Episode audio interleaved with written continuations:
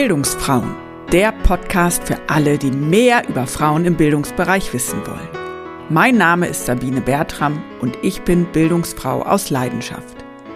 Der Bildungsbereich ist riesig und in meinem Podcast öffne ich Türen in unterschiedliche pädagogische Berufsfelder und zeige, wie vielfältig Bildungsarbeit ist. Dazu spreche ich mit inspirierenden Bildungsgestalterinnen, die sich an unterschiedlichen Stellen im Kosmos des lebenslangen Lernens bewegen – also irgendwo zwischen frühkindlicher Bildung und Altenbildung. Was sie alle verbindet, ihre Begeisterung für Bildung und ihr Wunsch, den Bildungsbereich besser zu machen. Denn da gibt es unglaublich viele Baustellen. Das findest du auch und du möchtest aktiv werden? Dann melde dich gerne bei mir. Vielleicht können wir unsere Energie bündeln. Mehr erfährst du unter www.bildungsfrauen.de. Dort kannst du auch meinen Newsletter abonnieren. Und jetzt wünsche ich dir viel Spaß. Deswegen ist die Qualitätsentwicklung in meinen Augen auch etwas, was das Profil einer Weiterbildungsorganisation gut schärfen kann, so dass sie erkennbar wird. Erkennbar wird in ihrer Rolle, in ihrer Position für die Gesellschaft und für die einzelnen Menschen, die sich dort weiterbilden lassen. Wenn es um die Frage nach Qualität in Bildungseinrichtungen geht, so ist diese gar nicht so leicht zu beantworten.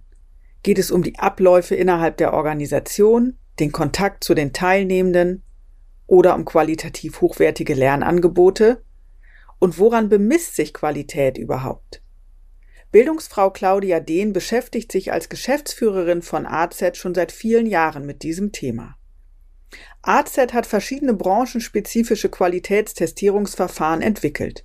LQW richtet sich zum Beispiel an Weiterbildungseinrichtungen, aber auch für Kitas, soziale Dienstleistungsorganisationen oder Beratungsorganisationen gibt es ausdifferenzierte Verfahren. Wir sprechen in dieser Folge unter anderem über Lust und Frust der Qualitätstestierung, welche Schnittmengen es zu Marketing und Organisationsentwicklung gibt und auch über das neue Verfahren zur Nachhaltigkeitstestierung. Viel Spaß mit unserem Gespräch.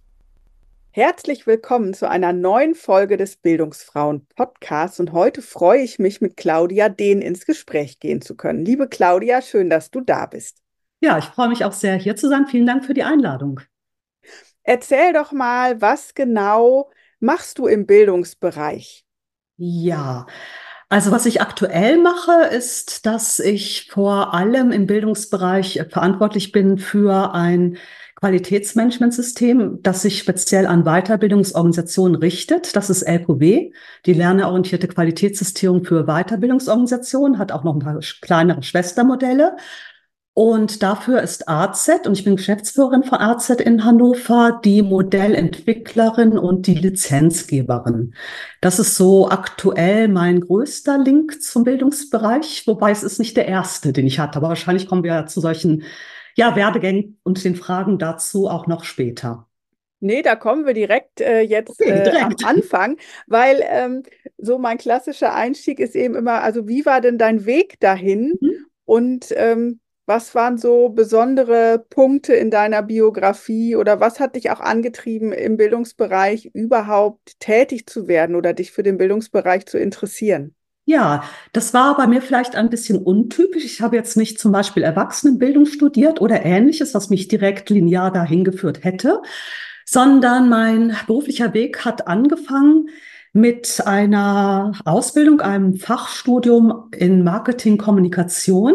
Und ich bin Marketingkommunikationswirtin als erste Ausbildung und habe auch einige Jahre in der PR, in Public Relations gearbeitet, weil es mich schon immer fasziniert hat zu schreiben. Das ist nun aber kein Bildungsbereich. Man könnte ein bisschen böse sagen, das ist sogar eher ein Unbildungsbereich, weil es bei Public Relations natürlich darum geht, für Kunden auch Dinge sehr gut darzustellen. Also anders als in meinem Bildungsverständnis Dinge ausgewogen mit verschiedenen Quellen darzustellen, war das noch etwas anders. Ich habe dann weitergemacht und bin, habe nochmal studiert, soziale Verhaltenswissenschaftlerin geworden. Das heißt nichts anderes, als dass ich Philosophie, Psychologie und Soziologie studiert habe. Ich habe eine Weile gearbeitet im Bereich Großgruppenmethoden, also Open Space, Future Search. Das war eine Weile ja sehr, sehr, sehr populär. Ich würde aber auch da noch nicht unbedingt sagen, das ist jetzt ein klassischer Bildungsbereich, weil es in meinen Augen eher etwas ist, was hilfreich sein kann für Organisationen, um eine gewisse Gruppendynamik aufzubauen. Aber es geht da nicht um Lernen, es geht nicht um Qualifizierung. Das kam dann mit einem Paukenschlag, würde ich sagen, als sich bei mir privat eine Veränderung ergeben hat, die Liebe wie so oft, und mich nach Hannover gebracht hat. Und dort bin ich bei AZ gelandet und habe zuerst damit angefangen, selber Seminare zu geben, also ganz klassische Bildungsarbeit.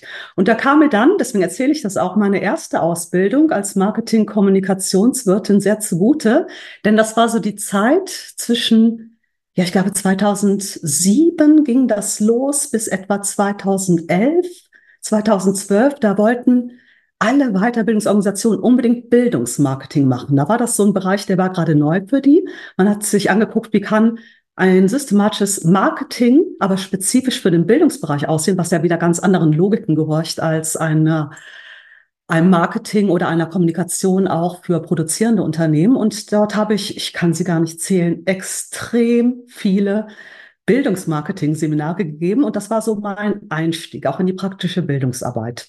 Das hat sich dann weiterentwickelt. Also die Themen haben sich weiterentwickelt der Bildungsarbeit. Ich habe dann viel gemacht, auch im Bereich strategisches Management und Organisationskultur, habe dort auch Qualifizierungen gegeben, habe dann mich etwas davon wegbewegt. Irgendwann reichte mir das Thema Bildungsmarketing. Ich stelle an mir selbst immer wieder fest, ich bin eine gute Bildnerin, wenn mich die Themen selbst noch umtreiben. Und das ist nicht der Fall, wenn ich drei, vier oder sogar noch mehr Jahre dasselbe mache. Das heißt, einer meiner Gelingensfaktoren als gute Bildnerin ist, ein Wechsel, ein Wechsel, der zur richtigen Zeit kommen muss. Und der ist bei mir auch immer wieder gekommen, beziehungsweise den habe ich dann auch selbst initiiert. Deswegen bin ich auch froh, dass ich jetzt etwas anderes mache. Ich mache wenig direkte Bildungsarbeit, sondern habe eben im Bildungsbereich die Verantwortung für das Qualitätsmanagementsystem und mache nebenher aber auch noch sehr viel Sozialforschung. Das ist jetzt aber auch nicht klassische Bildungsarbeit, sondern eher Evaluation von sozialen Modellprojekten von Demokratiestärkungsprojekten. Das sind so meine beiden Hauptbereiche. Ja, das klingt nach äh, sehr vielfältigen Themen, nach sehr viel Neugier und Entwicklung in deinem mhm. Lebenslauf. Was genau ist denn AZ? Also wenn ich jetzt mhm. überlege, dass sich da Seminare zu äh, Bildungsmarketing drin verstecken, dass sich da Qualitätstestierung ja. drin versteckt, strategisches Management. Also kannst du mal ein bisschen erzählen, was das Portfolio war oder auch ist? mhm. von AZ? Ja. Unser Name AZ ist ja ein relativ langer, wobei der fast wichtigste Bereich gar nicht drin vorkommt. Ne? Das heißt der AZ Forschung, Bildung, Beratung GmbH. Und da sieht man schon, aha, die Forschung ist drin, die Sozialforschung, die ich gerade kurz erwähnt habe, mit der Evaluation sozialer Projekte. Bildung, die Bildungsarbeit zu verschiedenen Themen, die sich aber alle, und das ist der gemeinsame Fokus der Bildungsarbeit, auf Bedürfnisse von Weiterbildungsorganisationen beziehen. Es sind also keine Seminare für persönliche Adressatinnen, sondern für organisationale Themen. Beratung, ich habe auch sehr viel, mache das teilweise auch noch Organisationsberatung gemacht. Da ist der Fokus auch auf Organisation und genauso auch bei der Qualitätsentwicklung oder Qualitätstestierung. Es ist immer der Fokus Organisation. Es ist ein breiter Bereich. Das liegt ein bisschen auch an der Historie von AZ. Wir waren oder noch vor meiner Zeit, das Unternehmen wurde, jetzt muss ich mal überlegen, die GmbH wurde 1997 gegründet. Ich selbst kam 2005 dazu, Ende 2005. Das heißt, deutlich vor meiner Zeit ist dieses Gebilde entstanden und hatte auch zu anderen Zeiten mehr feste Mitarbeitende. Ich arbeite jetzt insbesondere bei der Qualitätstestierung mit einem Stamm von Gutachterinnen, die aber Freiberufler sind. Und dieses breite Aufgestelltsein spiegelt noch so ein bisschen die Historie, aber auch ein bisschen, ja, das, was du gerade genannt hast, Neugier und sich immer mal wieder wegbewegen, was auch meine Persönlichkeit ausmacht. Wir sind jetzt sehr, sehr klein. Also die Organisation besteht fest aus mir und dem zweiten Geschäftsführer, Professor Dr. Rainer Zech. Und die Historie drückt sich eben auch in diesen Worten auf. Wobei, wenn man es ganz genau nimmt, müsste es heute heißen AZ Forschung und Qualitätstestierung oder Qualitätsentwicklung GmbH. Aber wer weiß, was die Zukunft bringt. Vielleicht gibt es auch demnächst wieder Bildungsarbeit. ja, ich meine, kann ja immer kommen, ja. Also der Markt ist ja sehr, ähm, sehr in Bewegung tatsächlich, ja. Und gerade wenn man auch unternehmerisch tätig ist, ist es ja eben spannend, immer auch neue Felder nochmal dazu zu entdecken mhm. oder äh, ne, das Unternehmen eben zukunftsfähig aufzustellen durch unterschiedliche Bereiche. Ähm, genau, das war auch noch etwas, wenn ich da noch kurz einhaken darf. Das war auch Rainer Zech immer wichtig. Ich glaube, deswegen hat er auch dieses breite Profil genommen mit aber einem klaren Organisationsfokus, weil er gesagt hat, ich weiß doch jetzt nicht, was ich in ein paar Jahren mache. Ich will auch die Freiheit haben, mich mitentwickeln oder auch mitgestalten zu können in den Feldern, die mir am Herzen liegen, wo ich tätig sein möchte.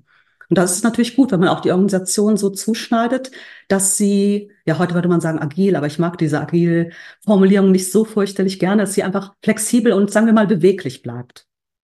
Ja, auf jeden Fall. Was ich interessant finde, ist dein Zugang über eben Marketing, Kommunikation, mhm. PR. In der äh, Vorgängerfolge im Januar habe ich nämlich ganz konkret über Bildungsmarketing ähm, gesprochen mit Juliane Schuld.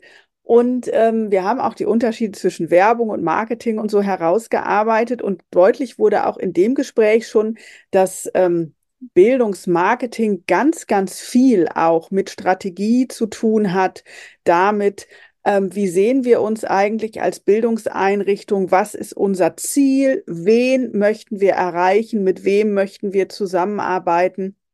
Und da dockt ja dann tatsächlich das Thema Qualität richtig, richtig gut an, oder?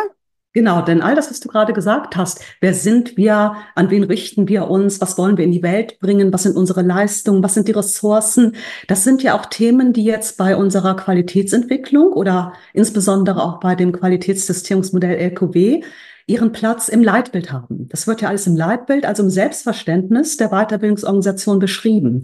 Und natürlich ist das eine Positionierung. Darüber habt ihr wahrscheinlich auch im Januar gesprochen. Positionierung ist ja so ein ganz wesentlicher Begriff im Marketing und insbesondere auch im Bildungsmarketing. Ne? Also was den Anbieter auszeichnet, ist gerade bei so sensiblen Themen, wo es um persönliche Entwicklung, also um Bildung geht, ja ganz, ganz wichtig, ne, dass die Adressatinnen auch ein Gefühl dafür bekommen, auf wen lasse ich mich da eigentlich ein, wenn ich mich in eine Bildungsarbeit begebe? Das ist ja auch eine Vertrauensfrage. Deswegen ist die Qualitätsentwicklung in meinen Augen auch etwas, was das Profil einer Weiterbildungsorganisation gut schärfen kann, so dass sie erkennbar wird. Erkennbar wird in ihrer Rolle, in ihrer Position für die Gesellschaft und für die einzelnen Menschen, die sich dort weiterbilden lassen. Ja, die Qualitätsdiskussion gerade in der Weiterbildung kam ja so in den 2000er Jahren so richtig auf. Ich glaube, Vorläufer auch schon in den 1990er Jahren, wenn ich so richtig äh, noch in meine Studienkenntnisse aus meinem ersten Studium zurückkrame. Und es stellte sich ja eben immer die Frage, wie bemisst man eigentlich, ja. was gute Bildung ist? Oder geht es eher darum zu zeigen, dass man eine gute Organisation ist? Was genau ist denn euer Verständnis von Qualität im Bildungsbereich? Ja, das ist eine ganz interessante Frage, beziehungsweise mir fallen jetzt ganz viele Aspekte ein auf der Grundlage deiner Fragestellung. Was, ich fange mal mit dem letzten an. Was genau Qualität ist, für eine spezifische Weiterbildungsorganisation weiß ich nicht. Das ist auch so ein bisschen das Besondere an LPW, dass wir sagen, jede Organisation ist mündig genug, dass sie die Freiheit haben sollte, ein eigenes Qualitätsverständnis und vor allem eine eigene Definition gelungenen Lernens zu entwickeln. Also dass jede Organisation sich überlegen soll, wann ist aus unserer Sicht Lernen gelungen? Was soll im denkbar besten Fall bei den Personen, die sich bilden, wollen bei uns passieren. Und das kann natürlich ganz verschiedene Aspekte haben. Das kann wie beim klassischen Humboldtschen Bildungsverständnis die persönliche Weiterentwicklung, die berufliche Qualifizierung und die soziale Integration in verschiedener Gewichtung beinhalten.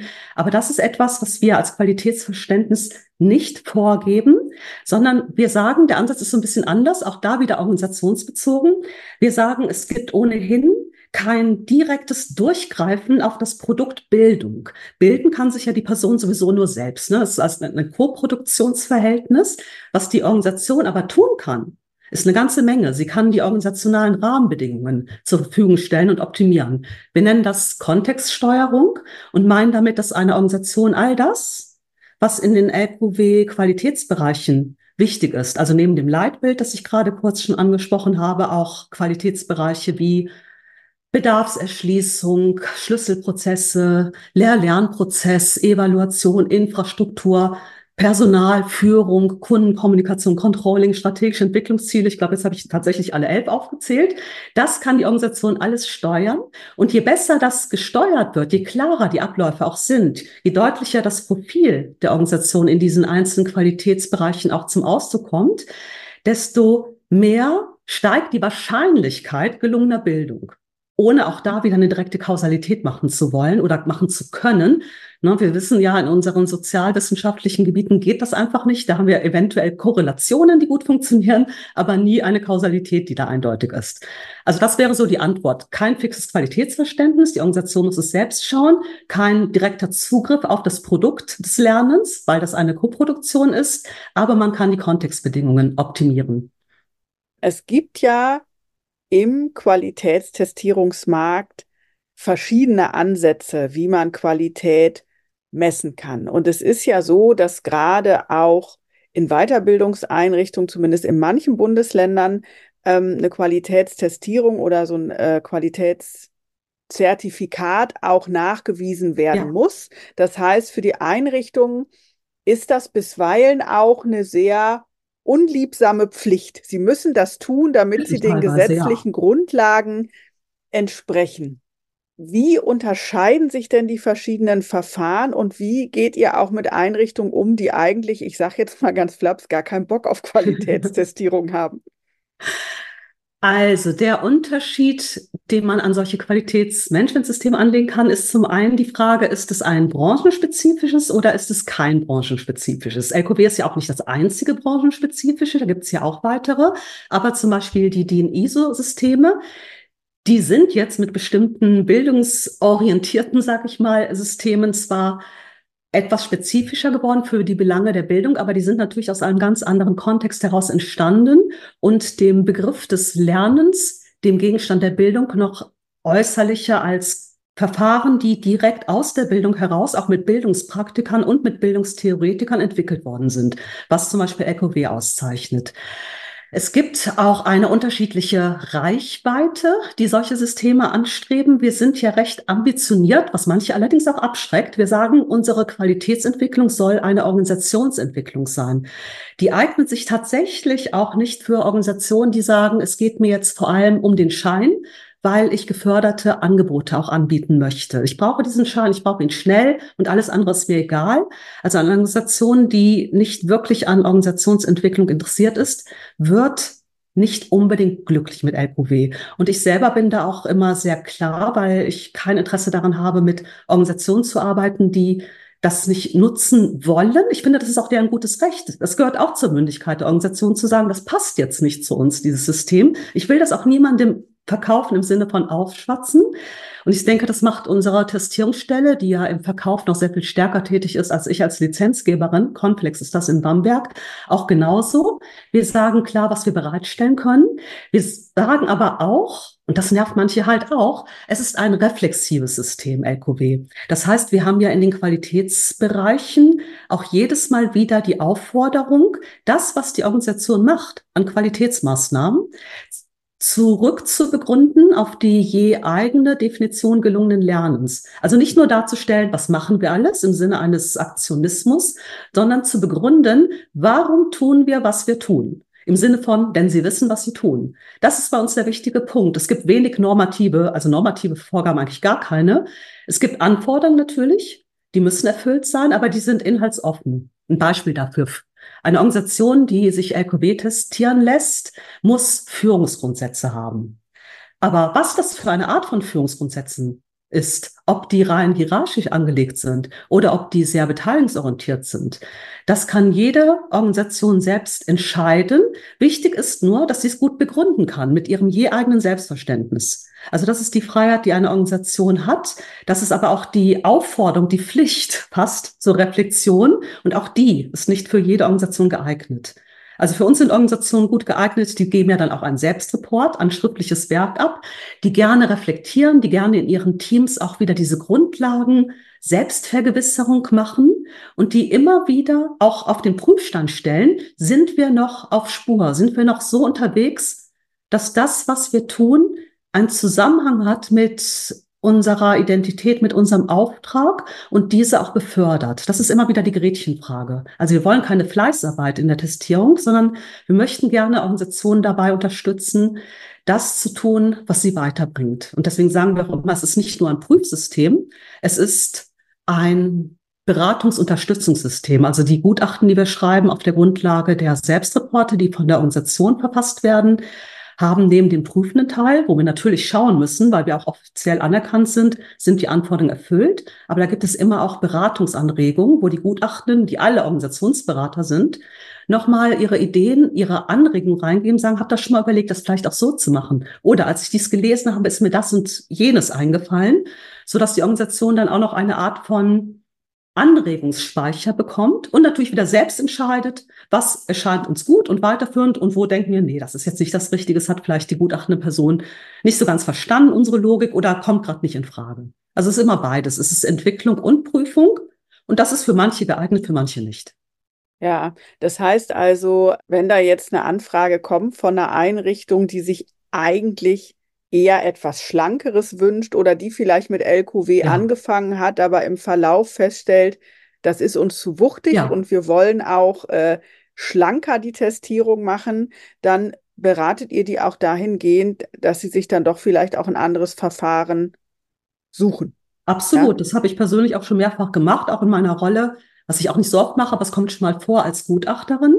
Ich erinnere mich da sehr genau, ich möchte jetzt die Organisation nicht nennen, an einen Abschlussworkshop, wo es genau um diese Frage ging, auch immer diese ständigen Begründungszusammenhänge und diese Reflexion und Bewertung, Schlussfolgerung. Kann man das nicht anders machen? Da habe ich dann auch klar geantwortet, das kann man anders machen. Andere Systeme machen das anders. Und überlegen Sie wirklich mal, ob vielleicht dann doch das Team-ISO-System für Sie geeigneter ist. Die neue Leitungskraft kam auch aus dem Bereich, also hätte sich da ausgekannt. Interessanterweise hat die Organisation dann aber doch entschieden, bei Equity bleiben zu wollen.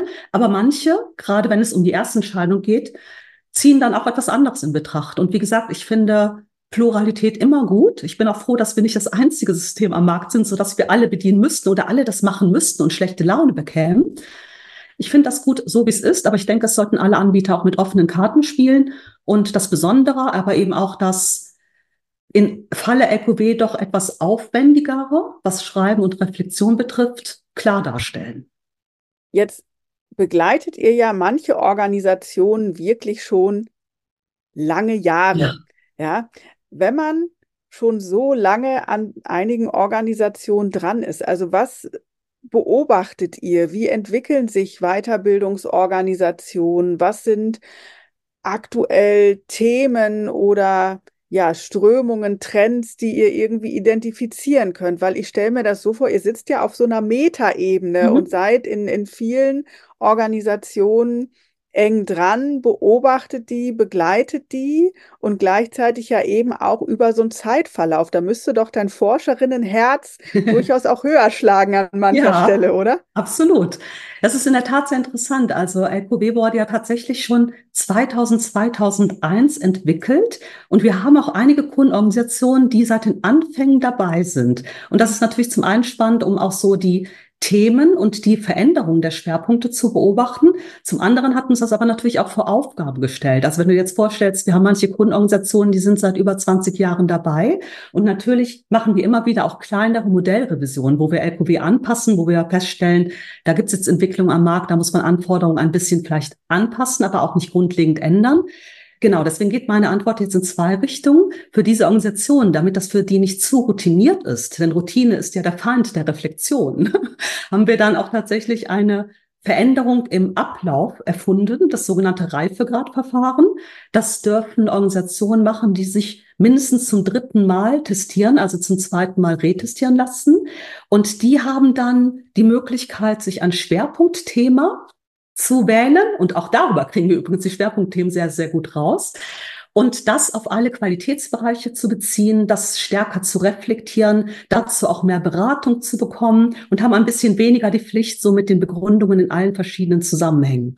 Das haben wir erfunden und das ist tatsächlich sehr, sehr gut angekommen. Das hat uns doch einige Stammkunden weiter erhalten, die auch schon so überlegt haben, hm, es müsste mal ein bisschen Varianz rein, kann ich gut verstehen, gerade so wie ich ja selbst auch strukturiert bin, hatte ich da sehr viel Verständnis für dieses Verlangen nach Varianz.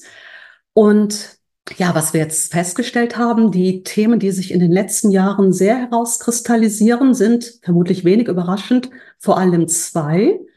Das ist zum einen die Digitalisierung, befördert natürlich auch durch die Pandemie. Ne? Da haben es die Organisationen ja machen müssen, zum Teil in einer irrsinnigen Geschwindigkeit, all ihre Lehr-Lernprozesse umstellen mussten. Digitalisierung betrifft in neuerer Zeit auch immer stärker die Frage künstliche Intelligenz. Wie kann man, wie darf man, wie sollte man damit arbeiten?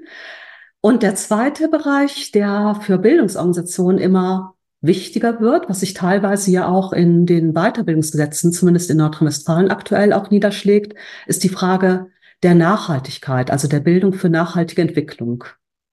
Ja, sehr spannend.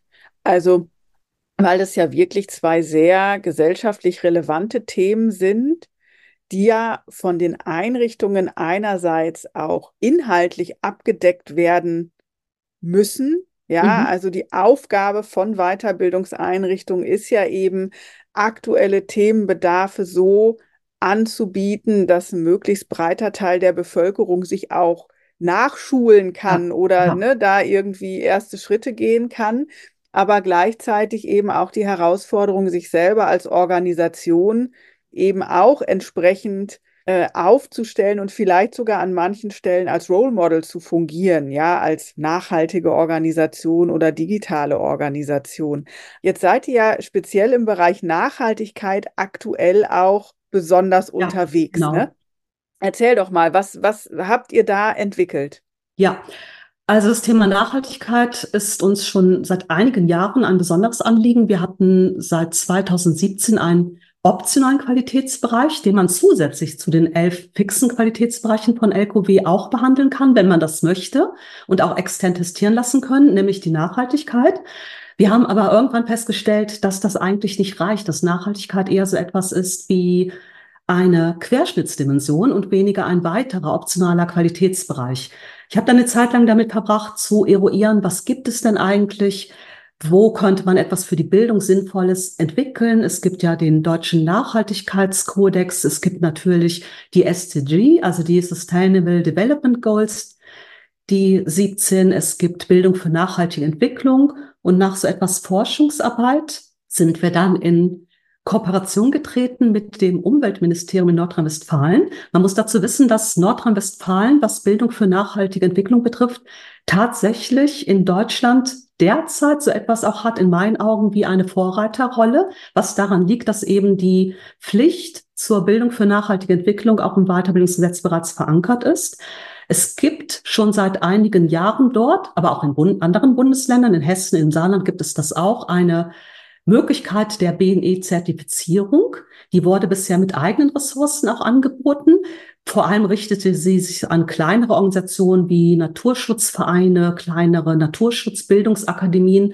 Und man hat in Nordrhein-Westfalen irgendwann festgestellt, das kriegen wir jetzt nicht mehr hin. Wir möchten gerne diesen Gedanken BNE, Bildung für nachhaltige Entwicklung, weiter öffnen eine solche Zertifizierung weiteren Gruppierungen zugänglich machen, unter anderem Weiterbildungsorganisationen. Und dann ist man hingegangen und hat externe Partnerinnen gesucht, die diese Art der externen BNE-Zertifizierung übernehmen können. Und das war dann der Punkt, wo die Entwicklungszusammenarbeit gestartet ist. Wir sind dann hingegangen, also mit mir meine ich AZ und auch in Zusammenarbeit mit unserer Testierungsstelle Conflex und haben überlegt, wie können wir eine kombinierte LKW- und Nachhaltigkeitstestierung anbieten, die für LKW-Kunden den Vorteil hat, dass es nicht noch ein weiteres System ist, dass sie nicht noch eine weitere ganz getrennte Testierung vollziehen müssen, denn das ist ja immer eine Ressourcenfrage. Das ist fürchterlich aufwendig. Ne? Also wir haben dann geguckt, was bietet das Modell LKW von sich aus schon, was man nutzen kann für eine Nachhaltigkeitssystierung? Welche neuen Anforderungen bräuchte es und welche Anforderungen kann man erweitern? Und wir haben dann ein System entwickelt, was tatsächlich für LKW-Anwenderorganisationen oder für solche, die es werden wollen, sehr schlank ist, bei dem es 14 erweiterte Anforderungen gibt. Ich hoffe, ich mache die Zahlen jetzt alle genau richtig, aber ich glaube schon fünf ganz neue und drei LKW-Anforderungen waren sowieso schon so, dass BNE-Aspekte drin abgebildet sind. Ja, dann haben wir ein Anerkennungsverfahren beim Umweltministerium Nordrhein-Westfalen durchlaufen. Man weiß, wie Ministerien arbeiten, sehr, sehr gründlich. Es dauert immer ein bisschen, aber dafür sehr gründlich. Das ist dann auch erfolgreich passiert worden, sodass wir ab Oktober letzten Jahres, also seit Oktober 2023, auch offiziell eine kombinierte LKW Nachhaltigkeitstestierung anbieten können und wir dürfen auch das offizielle BNE-Logo für Nordrhein-Westfalen anbieten. Beziehungsweise die Organisation, die sich testieren lässt, darf damit werben, womit wir wieder bei der Werbung sind.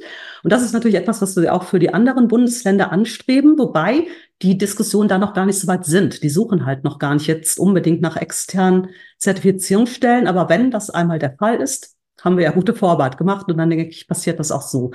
Aber Nachhaltigkeitssystem funktioniert für alle, also auch eine Organisation aus anderen Bundesländern als aus Nordrhein-Westfalen kann das machen, darf dann aber für diese Zwischenzeit vielleicht noch nicht das offizielle BNE-Siegel verwenden, bekommt dann aber von uns ein anderes sehr schönes.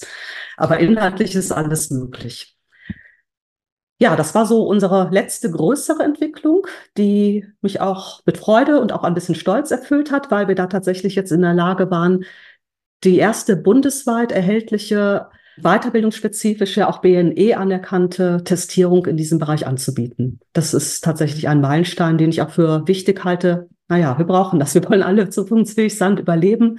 Von daher ist es gut, wenn verschiedene Organisationen da miteinander arbeiten. Und ich fand es dann auch gut, dass wir von AZ und Conflex uns an ein bewährtes System andocken konnten, das geschmeidig in LKW integrieren konnten, denn es muss meiner Meinung nach nicht jeder immer alles neu erfinden und noch ein paar Parallelsysteme schaffen. Gut ist, wenn die Kräfte zusammengehen. Und das, glaube ich, passiert in diesem Feld jetzt ganz gut damit. Ja, und es trifft ja auch tatsächlich den Kern von Nachhaltigkeit, nämlich ja. achtsam mit Ressourcen umzugehen. Ja, und wenn sich das integrieren lässt in das sowieso schon bestehende Qualitätstestierungsverfahren, umso besser. Ja, weil ähm, ja auch Personen eine sehr zentrale Ressource sind, ne? Und der Fachkräftemangel ja auch vor den Bildungseinrichtungen nicht Halt macht, ja. Und es genau. muss ja einfach alles auch gewuppt werden können. Genau, es muss gewuppt werden können. Und wenn man jetzt mal so an jüngere Fachkräfte auch denkt, ne, so Stichwort Generation Z, die erwarten von ihren Arbeitgebenden ja tatsächlich auch etwas mehr als nur, dass sie ihnen eine Arbeit geben und Geld geben, sondern sie sind auch sehr wertebasiert. Die gucken dann auch sicherlich drauf und das ist auch wieder ein Positionierungs- oder Wettbewerbsvorteil für Organisationen. Wie sind die im Bereich Nachhaltigkeit unterwegs? Was ist von denen zu erwarten? Und wenn dann eine Organisation sich in diesem Bereich ernsthaft auf den Weg macht und ernsthaft heißt eben auch sich extern begutachten lässt, dann kann das gerade angesichts des Fachkräftemangels auch wieder einen Vorteil bieten, dass man entsprechend interessierte Menschen auch anzieht, die das attraktiv finden, dass ihr Arbeitgeber nicht nur auf Ökonomie schaut, na gut, bei Bildung sind es immer auch andere Aspekte, aber auch im Bereich Nachhaltigkeit ernsthaft unterwegs ist. Ja, du hast vorhin gesagt, dass der Weiterbildungsbereich bei euch eigentlich der größte ja. Bereich ist, was das äh, Qualitätstestierungsverfahren angeht. Und auch die Nachhaltigkeitstestierung, so habe ich das zumindest rausgehört, bezieht sich vor allen Dingen erstmal auf Weiterbildungseinrichtungen oder können auch andere Organisationen das machen? Tatsächlich bezieht sich die Nachhaltigkeitstestierung auf Weiterbildungsorganisationen, weil sie an BNE, also an Bildung für nachhaltige Entwicklung anknüpft. Ich halte es aber nicht für ausgeschlossen, damit zwar so ein bisschen in die Zukunft auch zu schauen. Unser zweitgrößter Bereich Neben LQW, also dem System für Weiterbildungsorganisationen, ist LQK, also das Qualitätsentwicklungssystem für Kitas. Und da halte ich es auch nicht für ausgeschlossen, da etwas in nächster Zeit zu entwickeln, was anschlussfähig dann aber ist für die Bedarfe der frühkindlichen Bildung. Schauen wir mal, das wäre so der nächste Schritt. Wir gehen da auch jetzt ein nach dem anderen. Und wie gesagt, das ist nach wie vor unser größter Bereich. So ist LQW ja auch gestartet. Aber das muss nicht heißen, dass die Entwicklung da jetzt schon zu Ende ist. Ja, und neben den Kitas, also welche anderen Verfahren habt ihr dann noch? Also ihr deckt die Weiterbildung ab, ihr deckt die Kitas ab? Genau, wir decken mit KQS die sozialen Dienstleistungsorganisationen ab. Das sind dann zum Beispiel ähm, AIDS-Hilfen, Beratungsnetzwerke gegen Rechts, Jugend, Ämter und so weiter. Und wir haben KQB, das ist das System für Beratungsorganisationen. Rein formal gibt es auch noch ähm, LQS für Schulen, aber ganz ehrlich gesagt, das ist ein Bereich, den fördern wir nicht. Es ist auch so, dass das, wenn überhaupt, vor allem für Privatschulen in Frage käme, weil die Schulen ansonsten auch mit anderen Systemen arbeiten. Also das würde ich vernachlässigen. Tatsächlich ist es in der Reihenfolge der Gewichtung auch die Weiterbildung, die Kindertagesstätten, die sozialen Dienstleistungsorganisationen und die Beratungsorganisationen. Und auch wenn ja das Verfahren für jeden Bereich nochmal speziell sozusagen ausdifferenziert ist. Gibt es einen gemeinsamen Kern, der sich durch alle vier Bereiche zieht oder durch alle Qualitätstestierungsverfahren? Also wie würdest du den umschreiben? Was macht die Qualitätstestierung im AZ-Rahmen aus? Ja, also es gibt tatsächlich formale Ähnlichkeiten, aber inhaltliche, die vielleicht noch interessanter sind. Die formalen Ähnlichkeiten sind, dass die elf LQW-Qualitätsbereiche sich auch in den anderen drei Modellen niederschlagen, wobei einige davon sogar zwölf Qualitätsbereiche haben. Die haben dann noch einen eigenen Bereich für das Management von ähm, Dienstleistern und Kooperationspartnern. Etwas, was ich mir übrigens bei LQW auch vorstellen kann, denn das machen die auch. Aber das Gemeinsame das inhaltlich Gemeinsame ist vor allem die Idee des Gelingens. Und das ist etwas, was tatsächlich LKQT, das ist jetzt der Bereich Lerner- und kundenorientierte Qualitätssystierung, damit meine ich jetzt alle Modelle, nicht nur LQW, sondern LKQT, auszeichnet, dass wir den Fokus auf Gelingen legen. Das äußert sich zum Beispiel darin, dass es bei LQW die Definition gelungener, gelungenen Lernens gibt. Das ist dann eben bei der sozialen Dienstleistung die Definition gelungener sozialer Dienstleistung oder für die Beratungsorganisation die Definition gelungener Beratung. Und wir schauen vor allem auch darauf, es ist ein sehr ressourcenorientierter Ansatz. Das ist inzwischen fast normal. Vor 20 Jahren war das noch etwas revolutionärer. Also wir schauen auf das Funktionieren, auf die Funktionslogik der Organisation, weil wir von AZ davon überzeugt sind, dass jede Organisation eine eigene Funktionslogik auch hat und es gut ist, diese Funktionslogik zu unterstützen. Also immer wieder auch zu gucken, was funktioniert und nicht so, wie wir Menschen normalerweise ja gepolt sind, eher negativ drauf zu schauen, wo sind die Fehler, wo ist die Abweichung, was wird nicht erfüllt, ne, sondern eher die Organisation zu bestärken.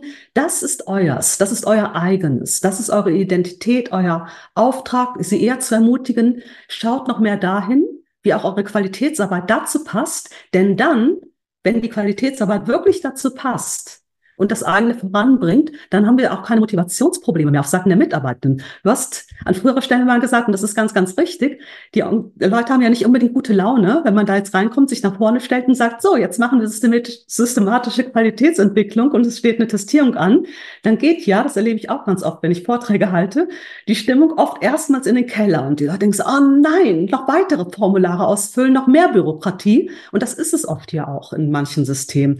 Wenn aber dann diese Idee des Gelingens, dass es um Handlungsfähigkeit geht, um die eigene Handlungsfähigkeit als Mitarbeiterin, als Mitarbeiter der Organisation, aber auch um die Handlungsfähigkeit, die ich anderen, meinem Gegenüber, der meine Leistung, der mein Angebot in Anspruch nimmt, ermögliche, dann gewinnt das andere, gewinnt es eine ganz andere Dimension. Es geht da tatsächlich um etwas, was ganz nah dran ist an den Menschen. An Qualität als Ausdruck von Handlungsfähigkeit als Ausdruck von Handlungszusammenhängen, die auch sehr viel mit Sinn zu tun haben. Deswegen auch immer diese Rückbegründungspflicht, immer wieder sich klar zu machen, was ist das, was wir hier tun? Warum tun wir, was wir tun? Und wie lassen wir unser spezifisches Gelingen auch für andere, die ihre eigenen Ziele haben, die wir damit auch weiter befördern können? Also das ist fast eine philosophische Dimension, die aber auch sehr handlungspraktisch werden kann und die das ganze System leitet und anleitet. Und das ist in allen vier Systemen der Fall. Also bei allen ja. vier Modellen. Ja. Ja, ihr habt ja, das hast du ja vorhin auch beschrieben, eine enge Verknüpfung generell mit Organisationsentwicklung oder baut genau. euer System auch so auf, dass eben die Organisationen in einem beständigen Reflexionsprozess sind. Mhm. Jetzt kann ich mir ja vorstellen, wenn es um manche Grundsatzfragen geht, dass das in manchen Teams auch ganz schön zur Sache gehen kann. Ja, ja also dass da ähm, inhaltliche Diskussionen stattfinden, dass da aber vielleicht auch äh, bestimmte Konflikte mal ausgetragen mhm. werden, hochkochen, mhm. ja, Themen, die man sonst so schön unter den Teppich kehren kann, werden dann einfach auch auf die Bühne geholt und irgendwie muss ein Team, eine Organisation auch einen Umgang damit finden. Wie begleitet ihr denn Organisation oder erlebst du das auch, dass es manchmal richtig kracht? Mhm. Es kracht manchmal richtig. Man muss natürlich auch sagen, dass die Mittel im Rahmen des Testierungsprozesses, die sind begrenzt. Es gibt da Beratungsanteile. Es gibt immer einen Einführungsworkshop oder, wenn es sich um eine Retestierung handelt, einen Follow-up-Workshop. Es gibt die Visitation, wo also ein Gutachter, eine Gutachterin in der Organisation ist, nicht alles anschaut, auch die Nachweise prüft, das Gutachten diskutiert. Gibt es, glaube ich, auch nur bei LQW, dass sowas diskutiert wird und nicht einfach hingenommen werden muss. Und es gibt immer den Abschlussworkshop, der eine besondere Bedeutung hat, weil er auch der Verstetigung der Qualitätsarbeit dient. Da werden nämlich die strategischen Entwicklungsziele für den Zeitraum von vier Jahren gemeinsam mit der Organisation definiert. Gemeinsam heißt, die Organisation hat hundertprozentig die inhaltliche Definitionsmacht. Die gutachtende Person weiß aber, wie man sowas formuliert, wie man das mit Indikatoren, die eindeutig überprüfbar sind, unterlegt und hilft dabei. Und da kann es natürlich krachen. Und die Bordmittel sind aber begrenzt im Rahmen dieser Workshops, die ich jetzt gerade dargestellt habe. Aber wir haben natürlich den Vorteil, dass alle unsere gutachtenden Personen umfassend auch ausgebildet sind und auch praktische Felderfahrung haben in der Organisationsberatung. Und da kann natürlich eine Organisation, wenn sie das gerne möchte, auch Beratungsexpertise über den reinen Testierungsprozess hinaus auch noch einkaufen. Und zwar bei Personen, die sich auch mit dem Modell gut auskennen. Ja, das gibt es. Also je länger solche Prozesse laufen, ich erinnere mich jetzt gerade an ein Modellprojekt für die Jugendämter. Die haben dann mit ähm, KQS, also mit dem System für die soziale Dienstleistung gearbeitet. Und den wurde vom Landesjugendamt in Niedersachsen eine Organisationsberatung, die ich in Persona durchgeführt habe, bereitgestellt. Die lief über ein Jahr und es sollten auch alle Qualitätsbereiche bearbeitet werden. Aber wir hatten natürlich auch viel Zeit miteinander.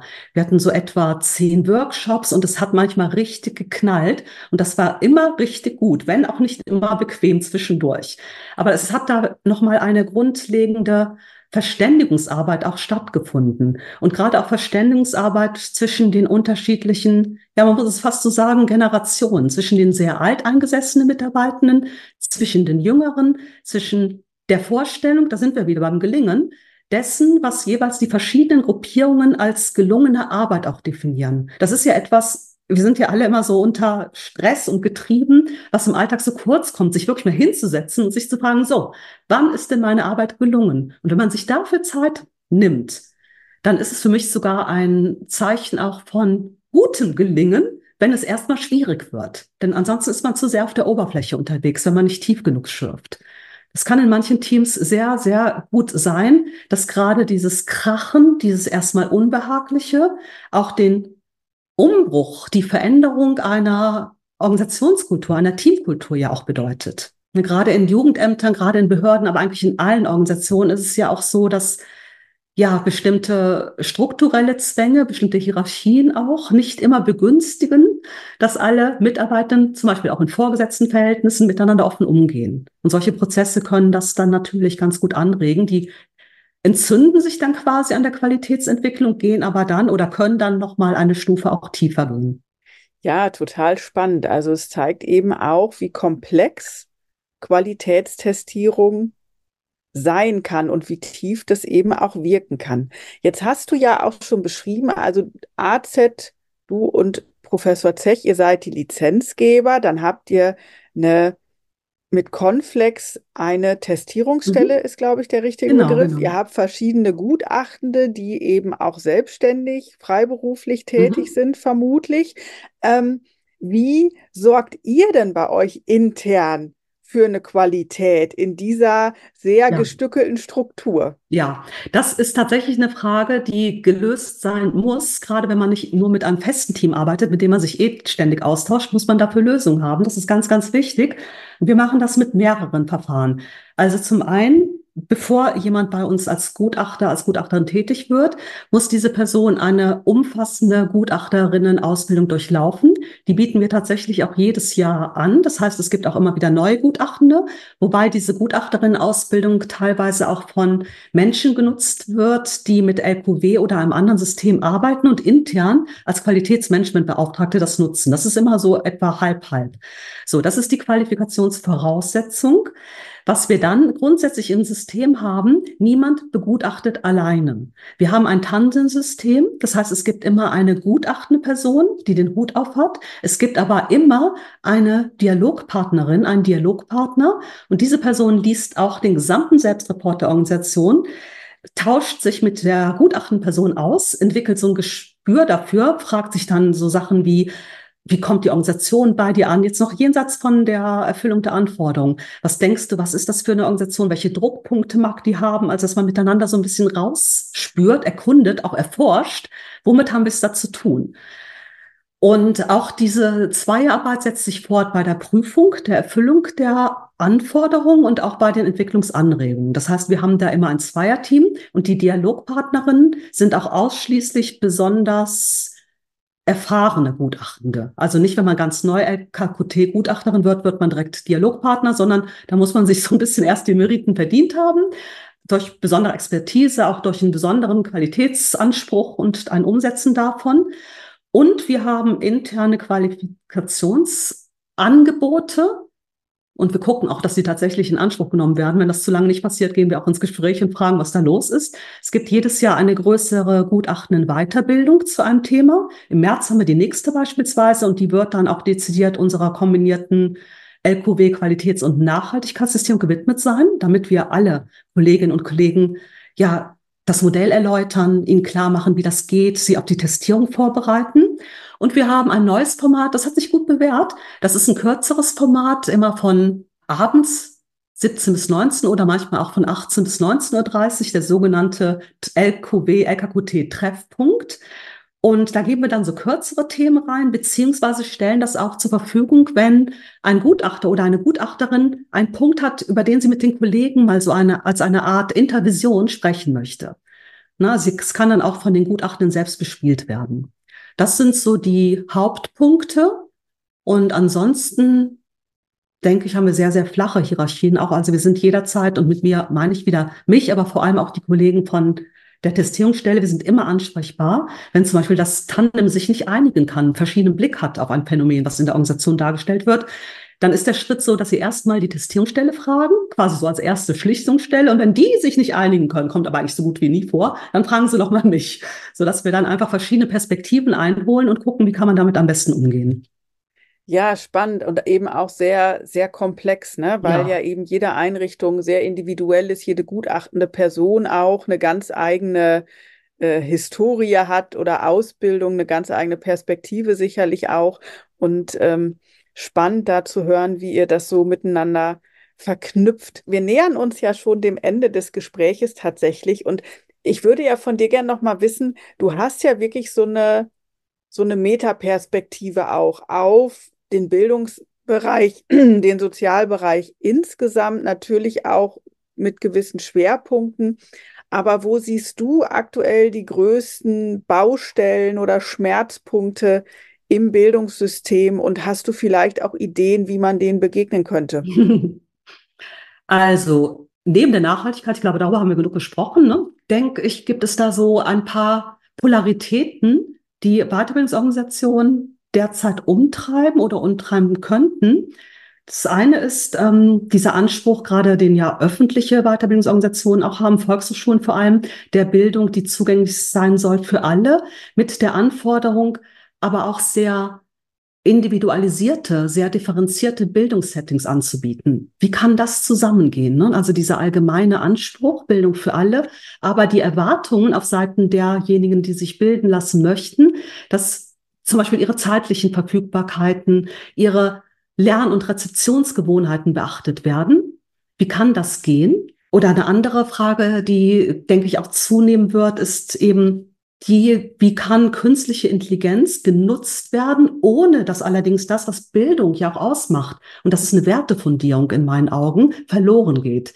Das Witzige an dieser künstlichen Intelligenz ist ja, die mag schlau sein, die mag in enormer Schnelligkeit Quellen recherchieren und arrangieren, aber das ist ja vollständig beliebig. Wenn man sich mal den Spaß macht eine künstliche Intelligenz auch ein heterogenes Thema oder ein sehr umstrittenes Thema zur Verfügung stellt und auch tatsächlich nur mal fragt, wie bewertest du den Holocaust? Da kommen manchmal sehr geschmacklose Dinge raus, weil diese künstliche Intelligenz sehr politisch korrekt antwortet, immer ausgewogen, selbst bei Themen, wo man eigentlich keine Ausgewogenheit mehr kennen sollte. Und ich denke, das ist auch ein Spannungsverhältnis zu gucken, wie kann man künstliche Intelligenz zwar nutzen, aber trotzdem seine Wertebasierung nicht verlieren. Das hat dann auch wieder etwas mit der Identität der Organisation zu tun. Und noch eine Herausforderung, und du siehst, ich, ich stelle Herausforderungen da, ohne schnelle Lösungen zu haben. Die sind auch, glaube ich, zu schnell oder zu komplex, als dass ich das haben könnte. mit all der Digitalisierung, und ich bin persönlich ein Fan von Digitalisierung, weil ich auch gerne an digitalen Lernformaten teilnehme. Wir sind jetzt auch digital miteinander im Gespräch. Das geht alles sehr, sehr gut. Aber dieses Spannungsverhältnis zwischen digitalen Lernsettings auf der einen Seite, aber auch dem Anspruch von Bildungsanbietern, das ist ja auch etwas mit sozialer Integration, mit sozialer Interaktion zu tun haben sollte. Wie kriegt man das zusammen? Sind das dann hybride Formate, die man braucht oder wie kann man dem gerecht werden? Das sind so drei größere Spannungsverhältnisse, zwischen denen sich Organisationen bewegen müssen und ihre Position finden müssen. Und auch da glaube ich wieder, aber da bin ich möglicherweise auch durch das LKQT-System sehr vorgeprägt, dass es da vermutlich keine allgemein verbindliche Lösung geben wird für alle, also kein Erfolgsrezept im Sinne einer Best Practice, sondern viele nebeneinander her existierende Good Practices. Dass also die Organisationen auch wieder aufgerufen sind, sich selber zu verorten in diesen drei kurz skizzierten Spannungsverhältnissen. Ja, und da kommen wir ja tatsächlich zurück auch zum Anfang unseres Gesprächs, wo es um Positionierung und auch Marketing ja. geht und eben um die Frage, mit wem wollen wir eigentlich arbeiten? Wen wollen wir erreichen? Ja, und es sind ja eben auch nicht alle lernwilligen Personen gleich gepolt oder gleich ausgestattet. Ne? Und ja. ähm, die Heterogenität, gerade im Weiterbildungsbereich, ähm, zielt ja eben auch darauf ab, sowohl thematisch als auch programmatisch oder von der Art der Einrichtung her eben auch ganz unterschiedliche Menschen zu erreichen. Ja, mhm. Also das ne, ist ja die Spannbreite von Volkshochschule Bildung für alle mit wirklich niedrigschwelligen Angeboten für ein breites Portfolio bis hin zu exklusiven Management-Retreats, ja, äh, mit, mit High-End exklusiven Führungskräften oder so. Also da ist ja auch die Spannbreite riesig, wo man sich verorten kann als Bildungseinrichtung ja, und welchen Auftrag man sich gibt oder ob man eben öffentlichen Auftrag wahrnimmt oder eher unternehmerisch drauf guckt mit, mit einem Nischenthema, für das man eben äh, zur Verfügung steht, mit entsprechender Ausgrenzung eben anderer Zielgruppen, anderer genau. möglicher Teilnehmende. Ne? Ja, spannend finde ich und auch wichtig, da wirklich die Akteurinnen und Akteure in die Selbstverantwortung auch zu nehmen und wirklich immer wieder zu fragen, was wollt ihr, wer seid ihr, wo seht ihr euch, ja, und wo seht ihr euch auch in den nächsten fünf Jahren oder im Laufe dieses Testierungszeitraums? Genau, das ist ein Aufruf zur Selbstverantwortung, wie du gesagt hast, und zwar auf beiden Seiten. Idealerweise auf beiden Seiten, auf Seiten der Bildungsorganisation, aber auch auf Seiten derjenigen, die Bildung in Anspruch nehmen, sich genau zu informieren, zu gucken, was passt zu mir und auch mündig zu sein in der Auswahl der jeweils passenden Bildungssettings und Bildungsanbietenden hat auch wieder was mit ja. Demokratieverständnis zu tun. Also diese Pluralität, die wir ja auch brauchen für verschiedene Bildungsbedürfnisse und für verschiedene Bildungssettings, kann ja eine Chance auch sein und ist ja auch eine Chance. Wäre ja gruselig, wenn es nur eine einzige staatlich verortete Weiterbildung gäbe. Diese Pluralität ist eben das Schöne in allen Bereichen. Auch die Pluralität der Qualitätsentwicklungssysteme, über die wir ja auch kurz gesprochen haben. Das ist im Grunde ja auch etwas, was Bildung verfügbar machen sollte. Ein Gefühl auch dafür, dass die Welt eben nicht nur schwarz oder weiß ist. Ja, siehst du, da fällt mir noch eine kleine Frage ein. Habt ihr irgendwie so ein Netzwerk an Qualitätstestierungsstellen? Also tauscht ihr euch über eure Systeme auch mal aus oder gibt es so Qualitätsnetzwerktreffen, Tagungen, also wo, ich weiß nicht, du zum Beispiel mit jemandem von DIN ISO oder äh, wie auch immer sie alle heißen, wo, wo ihr euch irgendwie trefft oder so, so einen runden Tisch oder sowas oder arbeitet ihr alle unabhängig voneinander? Ja, ja, wir arbeiten und ich muss sagen, leider unabhängig voneinander, was ich sehr, sehr bedauere, weil ich immer weniger in ja, Konkurrenz als in Kooperationsmöglichkeiten denke. Ich hätte das sehr, sehr gerne, dass es so einen systemübergreifenden Austausch auch mal gäbe. Ich beobachte allerdings, und die Erfahrung habe ich jetzt auch wieder gemacht für Nordrhein-Westfalen, dass sich doch die Anbieter von Qualitätsmanagementsystemen nicht gerne sehr transparent machen. Also wir sind zum Beispiel tatsächlich auch die Einzigen, das sage ich nicht, weil wir so besonders toll sind, sondern weil ich mir wünschen würde, dass dieser Gedanke mehr Einzug hält. Die Einzigen, die ganz transparent sowohl unser LKW-Leitfaden, also wie funktioniert das System, welche Anforderungen gibt es, als auch Arbeitshilfen, Qualitätswerkzeuge in unserem Qualitätsportal für jedermann und jede Frau zum Download kostenfrei zur Verfügung stellen. Wenn du dein ISO-System mal einsehen möchtest, bezahlst du für zehn Minuten, was war es jetzt zuletzt, ich glaube 25 Euro und musst es ansonsten für richtig viel Geld kaufen, damit du dir einen Einblick verschaffen kannst. Also es ist so eine Frage der Transparenz und ich finde es schade, weil ich denke, es ist genug Raum für alle da. Wir können gut und förderlich auch miteinander koexistieren. Ich wäre gerne bereit dazu. Also wenn jetzt das jemand hört und mitmachen möchte, gerne.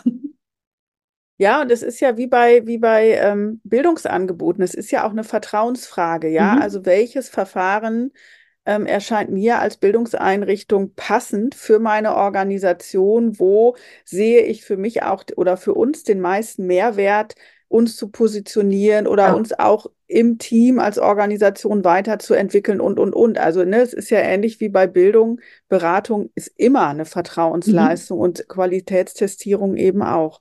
Genau. Ja, spannend. Also das, genau, fiel mir gerade noch ein, dass ich dachte, ha, vielleicht gibt es da ja was. Aber na, vielleicht entwickelt sich ja was. Das wäre ja auch schön. Es ist ja eben auch eigentlich eine Zukunftskompetenz, mehr in die Co-Kreation zu gehen ja. und in die Kooperation, ja. Und ähm, da wünsche ich dir und euch ja, dass da auch einiges in Bewegung kommt. Jetzt haben wir heute viel über Reflexion auch gesprochen und über Selbstvergewisserung. Und ich stelle zum Abschluss ja immer gerne die Frage, würdest du mit all deinen Erfahrungen im Gepäck deinem jüngeren Selbst denn auch empfehlen, irgendwann im Bildungsbereich zu landen und da tätig zu werden? Würdest du deinen Weg ähnlich gehen? Wenn ja, warum? Wenn nein, warum vielleicht auch nicht? Ja, in meiner eigenen Bildungsbiografie oder in meiner beruflichen Entwicklung habe ich immer wieder festgestellt, dass ich weniger die Person bin, die sich das alles vorher überlegt hat oder vorher so eine Art langfristigen Masterplan hatte, sondern ich habe günstige Gelegenheiten, die mir zu mir passend erschienen, immer wieder ergriffen. Und von daher kann ich, glaube ich, gar nicht anders antworten als sagen, ja, wäre ich zu den verschiedenen Zeitpunkten, wo ich mit den günstigen Gelegenheiten konfrontiert worden bin, die gleiche gewesen, hätte ich wahrscheinlich das gleiche auch wieder gemacht, eben weil ich jetzt nicht eine Planverfolgung intendiert hatte. Das schon. Und ich denke, dass es auch eine gute Art ist, mit dem Leben umzugehen. Ich bin zwar auch ein Fan von Plänen. In unserer Qualitätsinstitution braucht man ja auch Pläne, aber ich sehe Pläne immer gerne als Abweichungsbeobachtungsinstrument. Also ein sehr langes Wort, aber damit meine ich einfach, dass man einen Plan braucht, aber vor allem auch nicht, um ihn als Korsett sklavisch zu verfolgen, sondern um zu sehen, wo eine Entwicklung anders läuft. Im Guten wie im Schlechten, in beiden. Also dass man vielleicht einen Plan hat, aber keinen Masterplan, den es um jeden Preis zu erfüllen geht, gilt. Deswegen sagen wir auch unseren Organisationen immer wieder, ihr dürft von euren strategischen Entwicklungszielen, die ihr festgelegt habt, abweichen, wenn ihr das gut begründen könnt. Na, also auch das kein Korsett. Und ja, was ich gleich machen würde, ist diese Offenheit für das, was das Leben zu bieten hat. Und wenn die einen in den Bildungsbereich verschlägt, ist das gar nicht schlecht, denn da ist immer weitere Entwicklung möglich, denn es geht um Entwicklung in diesem Bereich. Also durchaus empfehlenswert. Ja, Vielen Dank für deine abschließenden Worte. Ich habe mich sehr über dieses Gespräch gefreut, weil mir persönlich das Thema Qualität und eben auch die Potenziale für die Organisationsentwicklung auch schon länger auf der Seele brennen und freue mich, dass ich dich so viel fragen durfte und du auch so viel berichtet hast. Vielen Dank, Claudia. Vielen Dank an dich. Mir hat Spaß gemacht. Dankeschön. Bildung ist Vertrauenssache. Und ein Qualitätssiegel kann sicherlich helfen, die Redlichkeit eines Bildungsanbieters nachzuweisen.